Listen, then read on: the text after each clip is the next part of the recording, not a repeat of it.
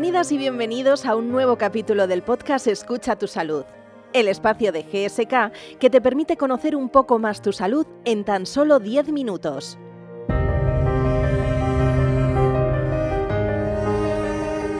La Organización Mundial de la Salud ha declarado que la resistencia a los antimicrobianos es una de las 10 amenazas de salud pública a las que se enfrenta la humanidad.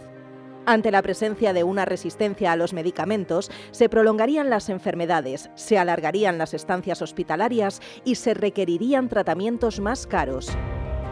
Algunos estudios apuntan que para 2050 la resistencia a los antimicrobianos podría causar unos 10 millones de muertes en todo el mundo. Los antimicrobianos, en particular los antibióticos, los antivíricos, los antifúngicos y los antiparasitarios, son medicamentos que se emplean para tratar las infecciones tanto en personas como en animales o plantas. Cuando un virus o bacteria deja de responder a los medicamentos, es cuando decimos que hay una resistencia a los antimicrobianos. ¿Por qué los tratamientos que habían funcionado siempre dejan de hacerlo? Esta y otras dudas nos las resolverá en este episodio el doctor José María Eiros Bouza, catedrático jefe de Servicio de Microbiología de la Facultad de Medicina y del Hospital Universitario Río Ortega de Valladolid. Bienvenido, doctor. Muchas gracias, encantado. Empezamos. Hablamos con el doctor José María Eiros Bouza, catedrático y jefe de Servicio de Microbiología de la Facultad de Medicina y del Hospital Universitario Río Ortega de Valladolid. Doctor, ¿qué es la resistencia a los antimicrobianos? Conceptualmente, como usted muy bien ha señalado, los antimicrobianos, tanto los antibióticos como los antivíricos, los antifúngicos y los antiparasitarios, son fármacos que se utilizan para prevenir y tratar infecciones en los seres humanos, en los animales y en los vegetales. Nuestra actividad se circunscribe a la medicina asistencial humana y en este sentido, el descubrimiento e introducción de los antimicrobianos en la práctica clínica supone un gran avance, tanto por sus efectos directos en la curación de pacientes con infecciones clásicas, como porque su empleo permite atender pacientes inmunodeprimidos personas con un trasplante y aquellas sometidas a cuidados intensivos o que llevan dispositivos mecánicos. Si nos circunscribimos con un fil divulgativo en este podcast a los antibacterianos, es preciso señalar que una bacteria puede ser resistente de forma natural a un antibacteriano por carecer de un elemento diana en su estructura o en su función sobre el que éste, el fármaco, actúa, o bien adquirir la resistencia como consecuencia de su empleo, por lo que se asimila a la capacidad de los microorganismos para soportar tratamientos.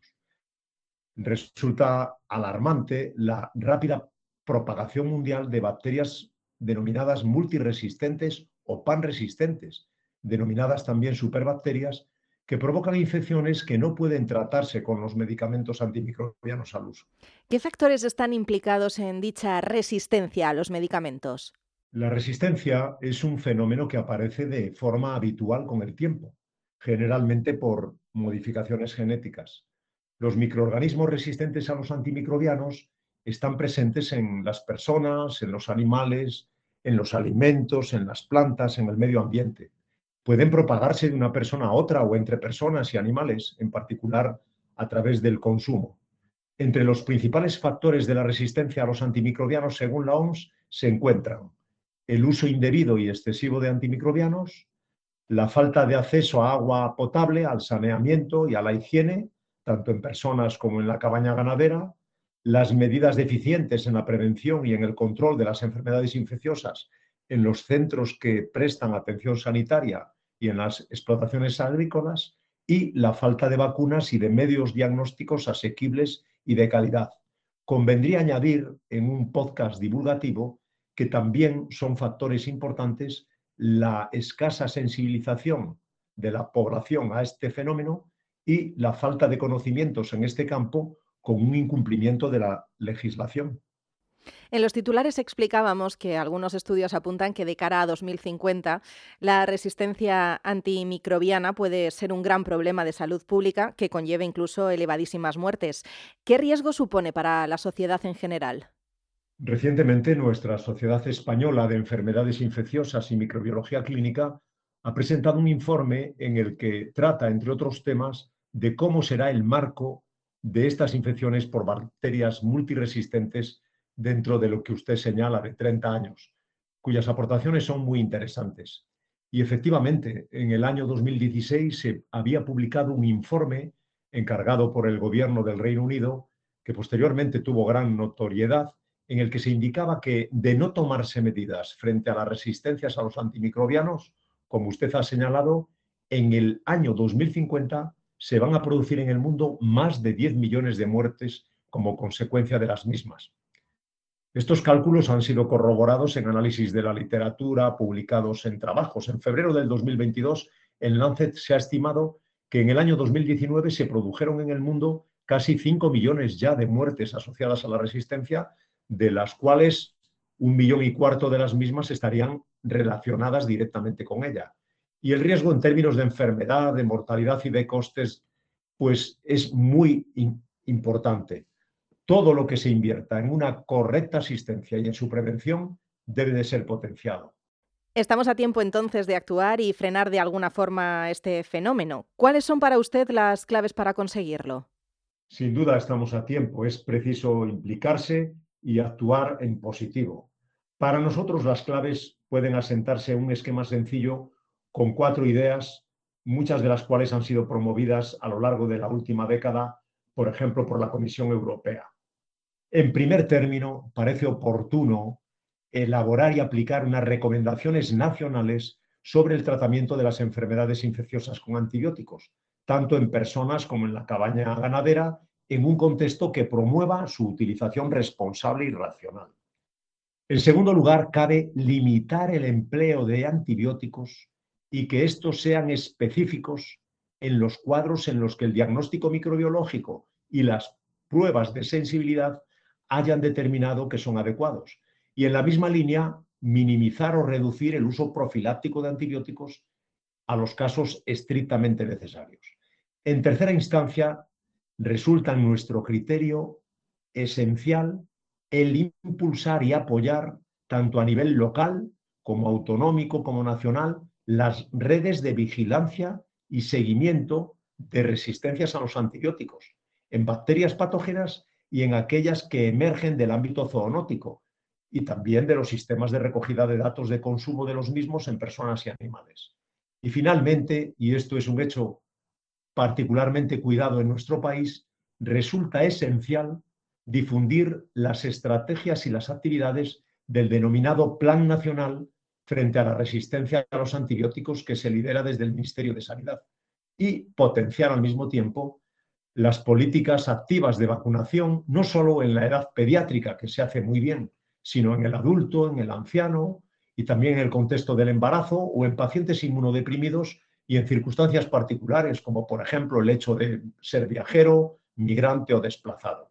Todo ello requiere el esfuerzo de los profesionales, no siempre reconocido, y el trabajo multidisciplinar en lo que la Organización Mundial de la Salud llama una sola salud.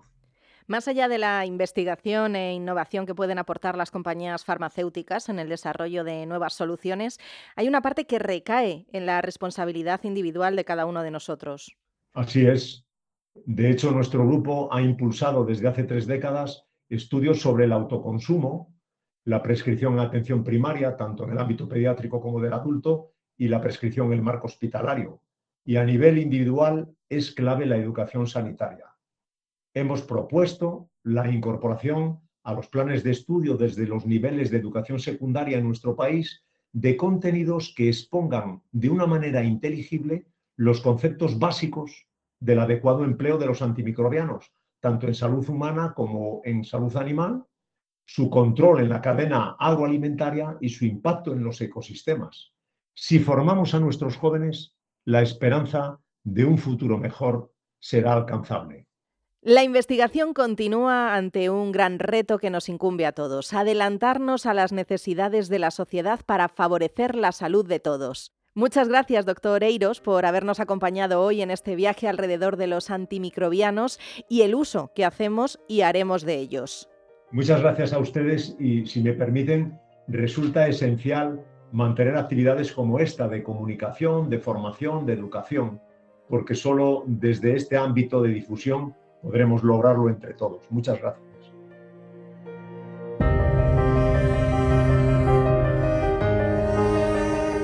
En el episodio de hoy nos hemos dado cuenta que si no ponemos de nuestra parte, la resistencia a los medicamentos se incrementará de forma radical en los próximos años.